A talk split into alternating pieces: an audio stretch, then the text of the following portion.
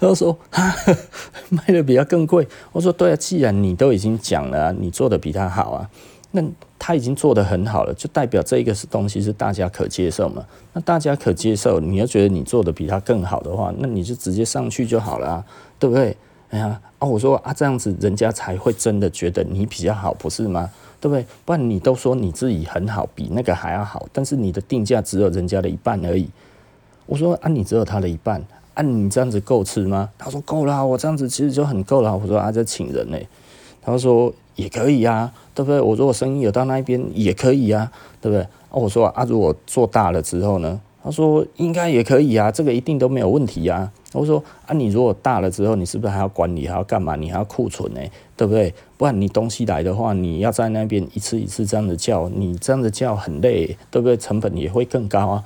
然后说哦，好像也是啊，吼，那就可能我我的价钱要再调高一点点嘛，吼啊，也不用调到它那么高啊。然后我说，如果真的是这样子，你这样这样子觉得的话，你就把它调到一样的话，你可以试试看，然后我觉得你可以试试看看这样子你行还是不行啊？呃，通常这样子跟我讲的，他都不会调到跟他一样高。哦，那我我其实最常讲的就是，如果你真的觉得这样子的话，不然你就比他稍微低一点点，他就会觉得哎呦嘿，那好像这样子其实也行，然后呃。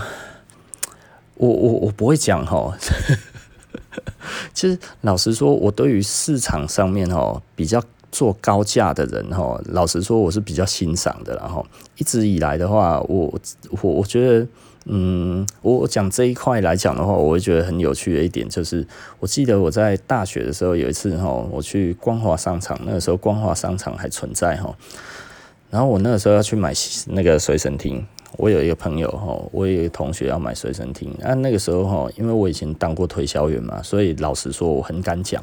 那所以呢，我觉得我很会杀价这件事情。拍谁哈？以前哈比较不懂事哈，曾经有一阵子我超爱杀价的。那杀价其实是一个。呃，我自己觉得这是一个对人跟人之间的训练，所以我那个时候就是讲到哈，哎、欸，那个老板开心，我也开心这样子，然后我就在想说，我如何做到这件事情，然后我那个时候就去用了一些我的手法，就是说啊，老板，因为他那个时候就讲说哈，三千六一台，我说老板这样子的，两千八，对不对？一口价现金呐，哎呀，就是大家开心，我们。我我们我们那个我们学生而已啦，然后吼真的算我们便宜一点，哦，老板没问题啦，吼可以处理啦，这个应该没问题啊。我那个老板吼听到我用这样子的方式吼，然后他就觉得说，呃，没有有没有问题是在我自己身上啦，吼，按你这个价钱吼，前面转角那一家吼，他可以卖。然后那个老板就我就说他什么意思？他说哦，那家可以卖这个价钱啊，哈，因为他会偷里面的配件呢啊，啊，你就去跟他买好了，然后你这个你要开两千八这个价钱，我不要抖啊，我没有办法，我只是跟你讲我没有办法。你说我没有问题，没有，我有问题，哦，你去跟他买。然后然后我们一听惊呆了，你知道吗？啊。原来还可以再换配件这件事情啊，对吧？他说啊，他把你里面的一些东西换成副厂的就可以了啊，对不？嘿呀，啊，他这个正常的零件他还可以卖呀，哎呀，啊，如果你觉得你都要原厂的，你就这里买吧，我最多给你就是三千五了。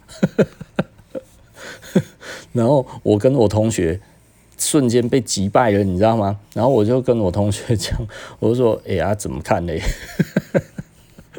然后说。啊，也可以的啦，哎呀，三千五，不然这样子，三千三呐，老板三千三，他就突然跟老板喊说三千三呐，然后老板就说三千五，当时我真的觉得我是败家之犬呐，经验不足，可不可以跟人讲吼？就是重点其实是没专业嘛，对不对？我们买这个东西，我只是以价格为价格这样子，被跟人懂你啊吼，专业不足。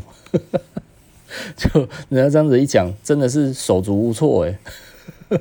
你知道被攻上了吼。他说你要原厂里面东西通通都是原厂的。他说我这里我每一个都可以跟你讲原厂要怎么看怎么弄这样子吼。啊，你这样子之后，你再过去那一边那一间他可以给你好啊，但是吼，你每一个东西都要检查哦。因为我听完了之后我还去哦，哇，这个老板真的是技高一筹啦。所以从那一次之后我就不杀价了。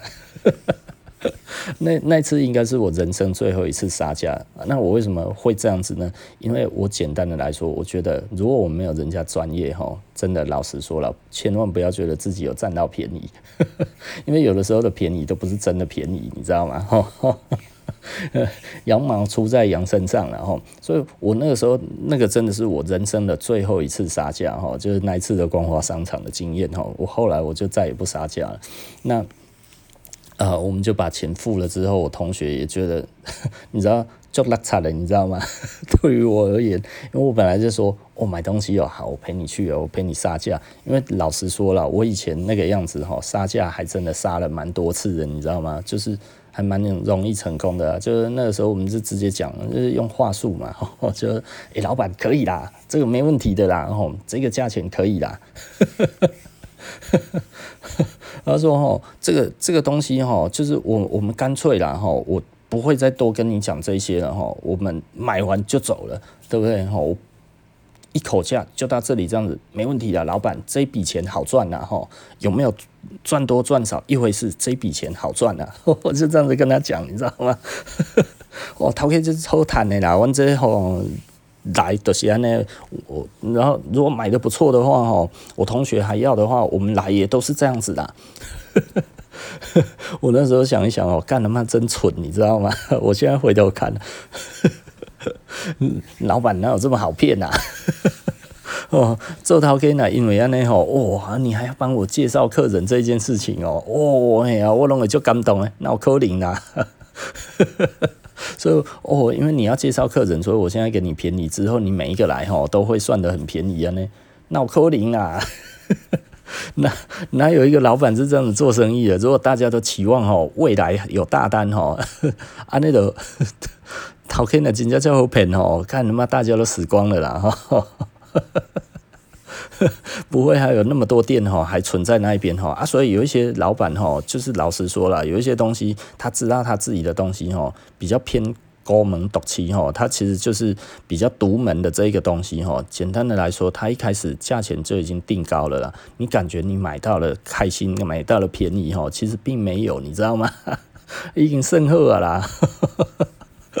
哦，所以有一些我有一些客人哈，他们自己也在做生意的哈，他们大概就会知道哈，有一些去哈讲没两句话，老板就开始自砍一个手背哈，哎，这那三千块免啊，我卖你两千五的好啊，一砍就砍这么多哎，老板先自己打自己，打到自己先吐一点点血出来，这样子，哎，来你这么个搞，轻轻的然后打我的胸口，我就会倒了这样子。呃，若若自砍可以砍很多这件事情，简单的来说，就是他已经不怕你砍了，你知道吗？你可能对干对半砍的话，都还砍得下去。哎，有一些人真的就是傻逼，就傻傻逼在这一边呢，就是说啊，这样子这个东西的话，那我就给他砍一半呢，我砍一半，他还买得下来，这样子是不是很有机会？我说，那这种东西你还要买吗？对，他已经是无无法计无无法计量的低价了，对不对？我上次听一个朋友讲哈，就是他们讲说他们卖某某东西哈，我不要讲是什么东西哈，那那个是网络的东西，然后网络直播在卖的东西哦。他说哦，这一个东西哈，外面的市价一般这样的看起来一个大概要五六千块哈，他们卖一千五。然后他们卖一千五赚多少呢？赚九百。然后因为大家觉得超便宜，因为外面的市价哦，真的其实类似的功能的东西。都很贵，你知道吗？哦，那贵个四五千、五六千啊那哈。可是他们这个东西哦，不知道为什么，他也不晓得为什么真的可以弄到那么便宜哈。到他的手上，他已经算是很中端了。他说哦，给他们货的那一些人，真的可能赚更多诶，比例上面来讲赚更多诶。他说一千五，然后可以那样子，然后就是说啊，这个东西真的没问题吗？他们说他们也不知道啊，但是很好赚啊，哦，如雪片一般来的订单哦，接都接不完啊。对不对？哦，这个其实很有趣，然后我觉得大家大概稍微思考一下，然后这个东西有的时候大家觉得哦很划算的东西，也许并不是真的那么划算哈。它其实可能真的其实都还蛮，我不会讲了哈，就其实是蛮蛮蛮蛮有问题的啦。哦啊，所以你真的买到的是什么东西？哦，我觉得这个这个真的很难说了。哦，我觉得我好像又离题耶。哦，那再来，我觉得重点是议价哈。议价这件事情的话，其实很重要哈。就是议价是在重点在看你能不能真的有机会赚到钱这件事情哦。你要是可以看到哦，你要有一些人哈没有责任感，但是会议价哈，基本上他还是赚得到钱，而且可能还赚了不少钱哦，后，对不对？那所以议价能力其实老实说啦，以赚钱来看。你要能够议价这件事情，其实才是最重要的哈。也就是说，你必须要能够把你的价格定在一个合理的地方，并且呢，呃，还卖得掉，然后卖得掉呢，还要让你自己呢有能力去承担这些其他后续的风险。所以有一些人哈，不太想要去思考后续的承担的风险哈。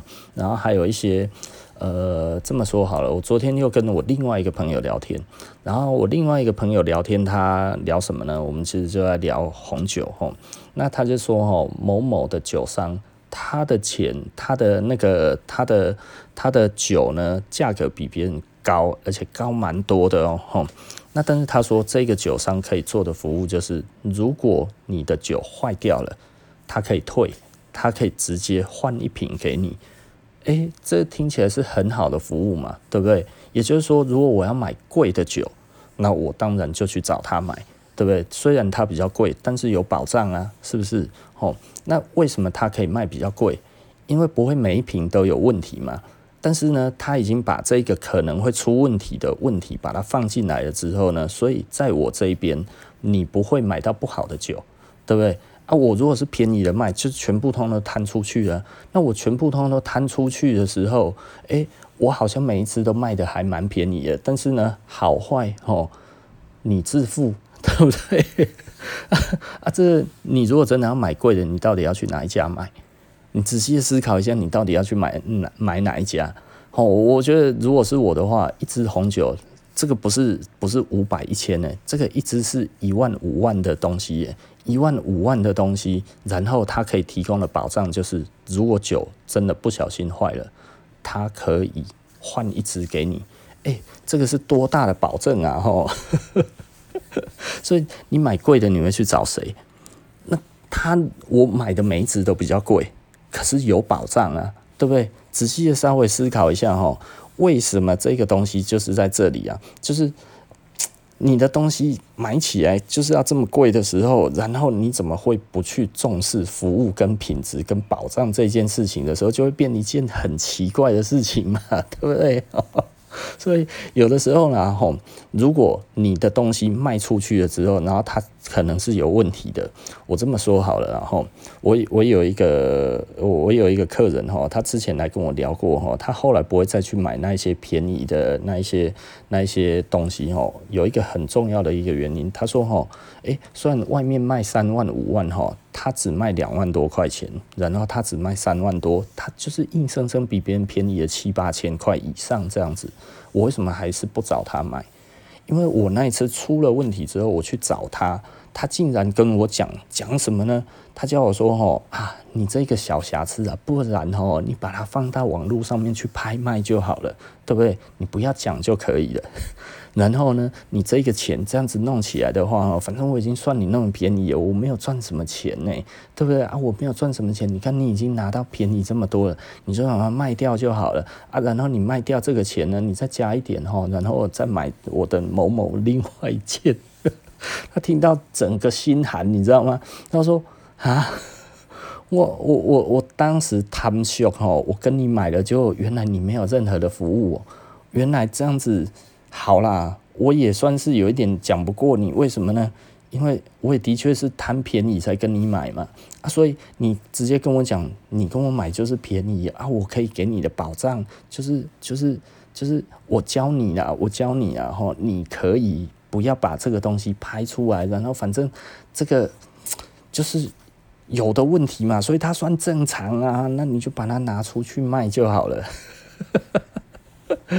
他后来就跟我讲这件事情哦，然后他说：“哎，老板，你你你你，其实你的定价其实真的是有道理的啦，因为你只要有问题哦，拿回去给你就好了。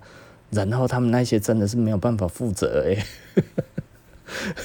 而且很多就还跟他讲说，不然我帮你卖，对不对？最多是听到这一种的哦。他那一次就是说，他去的那一家还叫他自己卖，他自己更心寒了。” 然后我知道是很多，就是说啊，出问题也没有关系，我帮你卖，对不对？哎，你知道这件事情有多多么有趣吗？我那个时候想说，这个到底是多蠢的，多蠢的店才会做这件事情。这一件已经有问题了，那这一件已经有问题了，他给他收下来了之后，就变寄卖嘛，吼。然后寄卖，我用比较便宜的价钱哦，我已经比外面还要便宜了七八千块。那因为这一件哦有一点点小问题，我故意稍微隐瞒，我不要讲这样子哈。然后我再便宜个七八千块，对不对？再便宜个三成嘛，对不对？哦，这个整个这样子起来，整个起来这一件可以少卖多少钱这样子？哎，就一定回得来，你知道吗？而且他还跟他讲，反正你有穿到了，还是你要再多穿一阵子再回来卖，对不对？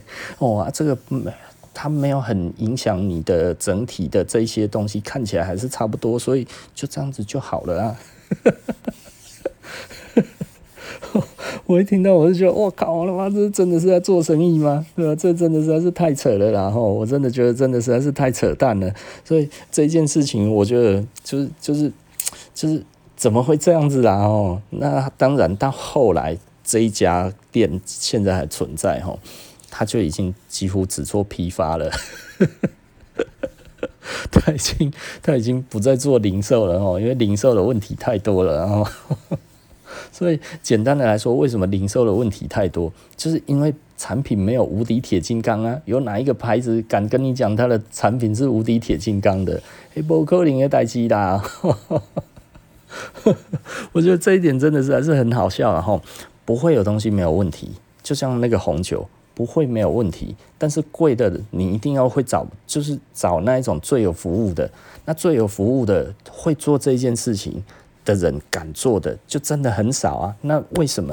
因为他其实他的他的他的利润就要做到够高嘛。那所以你说它比较贵不合理吗？它其实是合理的啊，而且这个合理是在于哪里呢？这个风险就变成多数人共同承担嘛，对不对？感受起来是这样子啊，但是不是每一个人都不都有能力买那么多的酒嘛，对不对？哦，简单的来说就是这样子。但是我这一个酒窖，我里面的藏酒够多嘛，对不对？但是我也不敢保证我每一支通通都没有问题呀。那这个时候如果出问题了，我换给你，但是呢，基本上。我我我的我的价格真的就是要高一点，因为我要做这个保障嘛，对不对啊？怎么去验这个东西？当然，其实那个验的话，其实还蛮好验的啦。我就问他说：“他这个怎么验？”然后就看软木塞啊，对不对？哦，软木塞如果已经出问题了，那这支酒就是出问题了嘛。吼，那这样子的话，他们就可以给你换。我说：“哇靠，这个真的实在是太厉害了，然后竟然可以做服务做到这个样子。其实当然我还没有继续问下去哦，后来还没有问完哈，就那个我说，那我说买回去好几年之后呢，他多少的时间他愿意承担嘛？因为不可能一辈子嘛，对不对？我说你拿回去的话，然后你的保存条件不好的话，最后在你那边出问题的话，那这到底算谁的？” 对不对？所以我是在想说啊，如果这个东西这样子来看的话，它的它的保证是多久嘛？对不对？哦，因为保存的问题其实是一个大的学问啊。如果今天哦，就是说必须要在这一边的话，除非啦，除非是这样子，就是画酒卡嘛。也就是说，你买了之后啊，要是出问题，基本上这一整个的酒窖呢，还是在我这一边。你你如果要。就是你不能拿回家啦。简单的来说，就是还是要存酒存在我这里，对不对？哦，有一点像是那个那个红酒银行一样，对不对？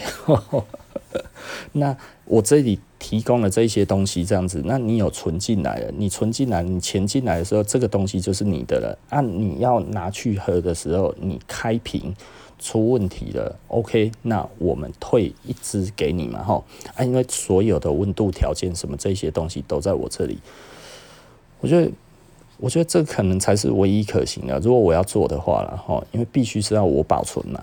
对不对？如果是客人自己保存的话，我觉得三个月我都不敢保证啊，对不对？哦，哎呀，那我干嘛就恐怖呀？哈，对不对？哈，所以我就会觉得这个其实是不是酒是存在酒商那一边的啊？如果酒是存在酒商那一边的，哇，这些够啊厚啊，对，可能可以一酒多卖啊。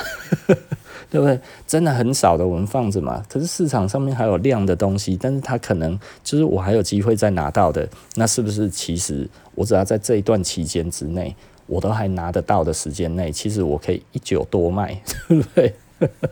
然后慢慢的到最后一瓶一瓶开的时候，开到最终哈，有一些人不开的这些，然后我再把这一些东西慢慢的再回归到那里去，对不对？那我我觉得这是一个。可行的啦，但是呢，如果客人都每一个客人都买一两支之后就不再买了，哎呀，我的差嘛，你知道吗？啊，或者是他都不拿出去喝，哎，空间很贵，对不对？那他的仓储各方面又是另外一个问题了。那如果发生地震怎么办？如果发生大地震，哇，这些差嘛，对不对？所以我觉得这个来讲的话，其实它的风险很高啦，所以我也不知道到底应该要讲什么哈。啊啊！我们讲的哈，其实呃，我我们讲的要能够赚到钱的四个步骤，我可能今天就讲没完，然后 就是第一个哈，你要能够负责；第二个你要能够议价；第三个其实老实说了，就是你要能够管理。管理是什么呢？其实我刚才已经稍微讲到了哈，就是其实你都要往后推，就是你的管理你会需要多少人？比方说你要一个大的酒窖，那你要一个大的酒窖，你里面要有多少的人在管这些东西？而这些人要有专业知识，不能是工读生啊，对吧？哎，哎，要有专业知识的人在做这一方面的东西，在做这一方面的管理，然后做这样子的东西。你要做减震，你要做抗震，然后不是做减震，你要做抗震酒窖，各方面这样子。因为我们毕竟台湾是地震带嘛，吼，对不对？如果你你要做这样子的东西，而你不做抗震，这一件事情是一件很蠢的事情嘛，吼，对不对？我在思考我的所有在放的一些易碎品什么那些，我都会思考到这一个东西啊，吼。哎，说到这个哈，我我们最近因为打算要办展览哈，所以简单的来讲哈，我最近已经在思考如何要做展览柜这一件事情哈。我觉得我好像有一些初步的规划了，我觉得还不错哈。呃，这个我可能要再去找人再聊一聊，然后弄一弄，如果可以的话，之后呢。呃，我我们大概就会有一个比较简单的一个方式来做这一些东西了啦。我觉得，嗯，这让我感受起来非常非常的不错了哈。哦，因为展览展览柜这些东西的话，其实我已经有一些想法了。好，OK 啦。那因为今天不小心，我看这样子讲这些废话也讲了蛮多了。嗯，哦，又讲了快要一个钟头了，然后。那简单的来说哈，我觉得斜杠不可行。斜杠不可行是因为第一个你学不到责任感，第二个你承担不到责任哈。如果你一直在打工，没有人会给你责任然后只会叫你打杂而已。打杂你要打一辈子的杂嘛，没有办法哈。那如果你没有办法体会什么叫做责任，基本上你就没有赚钱的主要的因素，对不对？那当然你可以说哦，我我会议价。那溢价这件事情来讲的话，你的确你会溢价的话，就是我做起来也不啊。我虽然不懂那么多，但是呢，后面会有人帮我的忙，那也可以，对不对？但是做比较不长久，为什么呢？因为你的专业终究不足的时候，其实你还是没有办法去满足多数人的需求啦。简单的来讲就是这样子吼。好，OK 啦。那再来的话就是管理的问题。那管理它会需要一整个系统。然后一整个系统，整个这样子来看，你要会去算这个系统到底它要承担多少的风险，然后这一个整个的成本要怎么计算，它就已经不再是当你做到一定的程度之后，哈，你就会需要很多的专业的人员。那专业的人员就不是打工的薪资，对不对？你打工的薪资就只能来打工的人而已啦，哈。那所以呢，你可就可能你所要负担的员工不是一个钟头，绝对不是一个钟头一百五，可能会变成一个钟头五百，一个钟头八百。那你有没有办法承担这样子的人在你的？你的公司里面，然后做这些事情，如果可以的话，那你就做；如果不行的话，你就不要做。简单的来讲，因为这都要看你对于你自己的呃预估可以做到多少。那所以呢，简单的来说哈，如果你自己觉得你整个这样子算起来的话，哇，我我做不对，那你就做做小生意就好了，你知道吗？如果你做很少的利润，基本上就是不要想说公司会变大，因为公司变大，你直接就倒了。你觉得你只是赚薪水，比薪水还多的生意，的确你可以做便宜一点，但是你千万不要想说你这样子可以哇，月入百万啊什么这些，不太可能 哦。月入百万，除非你卖的东西很贵，对不对？啊，你又可以每个月都确定卖掉。我说卖一个东西就能够铁赚一百万，我每个月都可以卖掉一个，那你就能月入百万嘛，不是吗？那你如果卖这个东西只有五十块，你要你要月卖两万个嘛，对不对？那你月卖两万个，你才有办法月入百万呢。月卖两万个，代表你日卖多少？可能日卖六百六十个，对不对？日卖六百六十个，然后每每小时要卖几个呢？一天有二十四小时来讲，好，你很勤奋的做，做十二个钟头，一个钟头要卖五百个，对不对？那一个钟头要卖五十几个，那每个钟头要卖五十几个，你每一分钟就要卖掉一个，然后你这样子才有办法月入百万呢，而且不能休息，每天十二个钟头，你敢动得掉？所以简单的来说，哈，很多东西没有像我们自己想的那么简单。然后月入百万这件事情，如果你不会谈价格的话，基本上呢，根本就没有办法做，你知道吗？所以仔细的思考一下啦，吼，所以整个的系统还有整个所有的那样子的建制，吼，你说台积电啊或者什么那一些东西，哇靠，你看他们的工程师这么贵，吼，之类吼，弄几两百万、两三百万的请来呢，对不对，吼？明明就已经都是这么多钱在请了的时候，为什么他们还可以有这么高的毛利？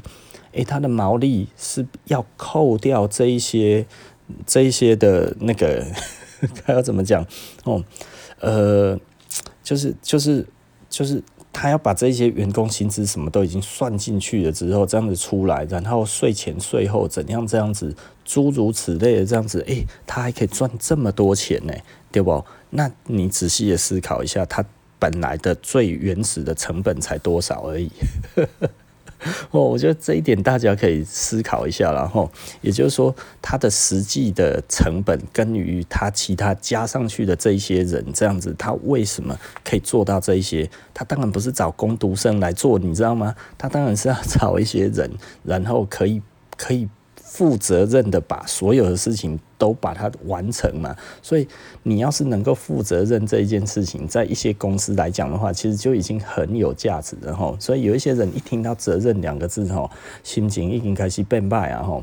老实说了，如果连尽责任这件事情，你都已经觉得令人感到厌烦。其实老实说，你的人生已经注定是失败的啦！哈，你不扣你的心功啦，你连责任都不愿意负的话，连一个简单的基本的工作的态度，哈，你都觉得这样子其实是在凹你，哦，真的就是就是不要羡慕别人成功，因为你没有机会。没有责任感的人，怎么会奢望还有机会？人家会托付他事情啊？如果没有人愿意敢托托付事情给你的话，你说你会赚大钱？见鬼了啦！你都不可能这样子花钱的，他妈别人都是傻子吗？对不对？你敢托付你的钱给一个没有责任感的人吗？如果你敢，你就这样子想，对不对？但是我必须要讲，我不敢。我所有身边的所有的人，我也没有听过赶的，对不对？那你会觉得责任跟你没有关系，对不对？我就是来赚钱的，我都是不被打进去呢。责任对我来讲，时间到了我就要走，对不对？这个哪有责任的问题？我的责任就是进到这一个东西，每个钟头一百五十块，对不对？哈，一百五十八，哦，每个钟头一百五十八块钱，哦，我的每分钟就是两块多，哦，多多一秒钟我都不想要，为什么？因为我就是值这么多钱，然后时间到了我就要走了，对不对？这是政府规定的啊，没有做完你还是要给我钱，对不对？哎呀，政府是我的靠山，所以我要来斜杠，那你就永远领这个钱就可以了，对不对？不会再多了，因为没有人那么傻逼嘛，对不对？如果你只能真的只能做到这样子而已，怎么会有人想要再给你更多一点的钱？还是不可能的代志啊！你还必须要创造价值诶，对不对？吼，创造价值不是说哦，我今天可以多做一点点，所以我应该要那样子。没有，因为政府盖了一个天花板在那一边嘛。没有，政府盖了一个楼地板，对不对？这个楼地板其实老实说，已经吃掉了很多的公司的多数的一个，不能说多数，为数不少的一个利润在。所以呢，你本来你就要高过这个楼地板之后。再上去，薪水才会再往上涨，你知道吗？其实我们台湾的现在这样子的基本薪资大概差不多五块多美金了嘛，吼，五块多美金呢，五块多美金真的其实以美国来看的话，嗯，他们的他们基本薪资大概在呃加州的话，因为每一州不一样吼，加州以前我去的话好像七八块钱。那到后来好像变，好像变十几块了，现在好像十几块了吼。那你想想看，七八块钱，那个大概差不多十年前了。那个时候我们听到已经都觉得哇，你这贼钱耶。可是你仔细的再看另外一件事情哦，日本的那个那个那个打工的薪资哦，现在差不多是七百块日币，七百块日币大概是。呃，六块钱多，六块多的美，呃，六呃，差不多六块吧，六七六七块美金啊，吼，六七块美金，哎、我们其实离日本没有很远了，哎。哦，以前很羡慕人家哈，我们那个时候哈，大概时薪只有六七十块钱的时候，哦，日本那个感觉起来时薪就管了呢，好像是台湾的大概两三倍多嘛。那个时候就觉得哇，好羡慕哦，吼，去日本吼打工就好了啦。可是现在这样子再回头看哦，哎，其实真的也不多，你知道吗？你最多也不过就是这样子而已。啊，台湾已经跟日本不会差很远了。可是我们真的，我们的年轻人因此而有钱了吗？其实我觉得好像其实过得更惨呢。对啊，哦，为什么？因为跟我谈不起呀。可是好像大部分的人都没有思考到为什么真的赚不到钱。因为老实说啦，钱绝对不是用时间去换的。你如果到现在还是时间去换金钱这件事情，哈，其实老实说，呃，就真的就是，呃，就就算一个钟头给你一千块，哈，你想想看。一天你不过就是八千，对不对？一天八千，一个月通通都不休息的话，也才二十四万而已啊！啊，二十四万，哦，逃给二十四万还不满足，我已经很好了啦，对不对？你这样子讲是没错啦哈。那一个月二十四万，一年也不过多少钱而已，你懂我的意思吧？哈，一年才两三百万年薪，两三百万年薪真的算很好，算人生胜利组吗？真的算吗？两三百万，你可以，你你你你可以做什么事情，对不对？你可以买一栋房子，对不对？分期付款买得起啊，对不对？你可以买个一两千万的房子，大概没有什么问题。你可能还可以再去买一个车子，进口车也没有问题。可是再上去呢？对不对？你如果还要再培养一些嗜好，要去跟人家打高尔夫球，要去跟人家喝红酒，要去跟人家干嘛？有的没有的这样子，我们讲的都是一些很普通的嗜好，这样子你够吗？又不够了！而且而且这个时薪一千块，其实还要你每天都要工作八小时，没有休息时间呢，对不对？他天。根本根本根本好，对不对？然后我自己有的时候在讲，然后就是就是不可能是用时间去换换薪薪薪水的这一件事情，而是用你的责任去换薪水之后，然后你可以把一件事情做好，然后换到一个合理的利润，然后这个合理的利润大家都觉得合理的情况之下，然后更多的人来找你的时候，然后这个时候你的薪资就会成倍数的上去嘛，吼，也就是说一切都在一个合理的状态下，然后如果生意好。然后你整个就会上去，所以它其实是一个，刚刚怎么说？它是一个累积信任感的一件事情啊。累积信任感这件事情，基本上就是它其实很高的成本。它的高的成本在于哪里呢？因为你不知道会来多少人，然后呢，但是你又要准备好这些服务，那所以呢，你不可能用很低的薪资去找到一些打工的人来帮你做事情。然后我们台中的那个那个工读生哦，就是有一些人就会觉得，哎，你怎么都让他们只做这么简单的事情，其他的事情都不用做？我说啊，因为只是工读生啊。我说其他的比较有有那一种责任感的东西，其实我真的没有要放给他们做。为什么？因为我希望他们自己至少看得久一点之后，有感觉的时候，如果他们真的能够担得起来的时候。我觉得我会有那一个感觉，我会让他试试看。那如果试了觉得还 OK 的话，那我们就做嘛，我们就给他这个机会，然后看看试试看嘛。但是在没有之前的话，诶，任何一个客人交付到一般的人身上，就是就是你真的其实是会，嗯，会很惨诶。所以我其实常讲的就是，工读生其实有的时候来我们这边，其实就是很简单，做一些呃清洁的动作，然后做一些呃把把电务把它弄好就好了。这些东西尽可能的，它不是跟顾客直接接触的这一件事情，对不对？我们不会承诺的人做了承诺，我们会死得很惨；不会服务的人去做服务，我们会死得很惨，对不对？不懂东西的人去介绍东西，我们也会死得很惨啊，对不对？吼，所以简单的来讲，就是专业还是要专业的方式来做，专业还是要专业的训练，专业还是要专业的做法，然后一个一个这样子弄，我们才可以把事情做得不错嘛，吼，对不对？所以各方面都需要专业啊，对不对？这样子我觉得大家应该比较清楚了哈。所以如果呢专业不够的话，再弄这些东西其实是很危险的啦。好，OK 啦，吼，那。我觉得我今天讲的有点怪怪的哈，就是应该是一直飞掉了。但是呃，因为昨天聊到斜杠这一件事情哈，我真的觉得，呃，趁现在哈，我我我我想要跟年轻人讲的，大概就是哈，如果你现在时薪是够高的哈，其实你还是做一个工作就好了，真的，然后把它学好哈，学好需要一些时间，可是你在学工作的时候，其实是在学负责任的态度。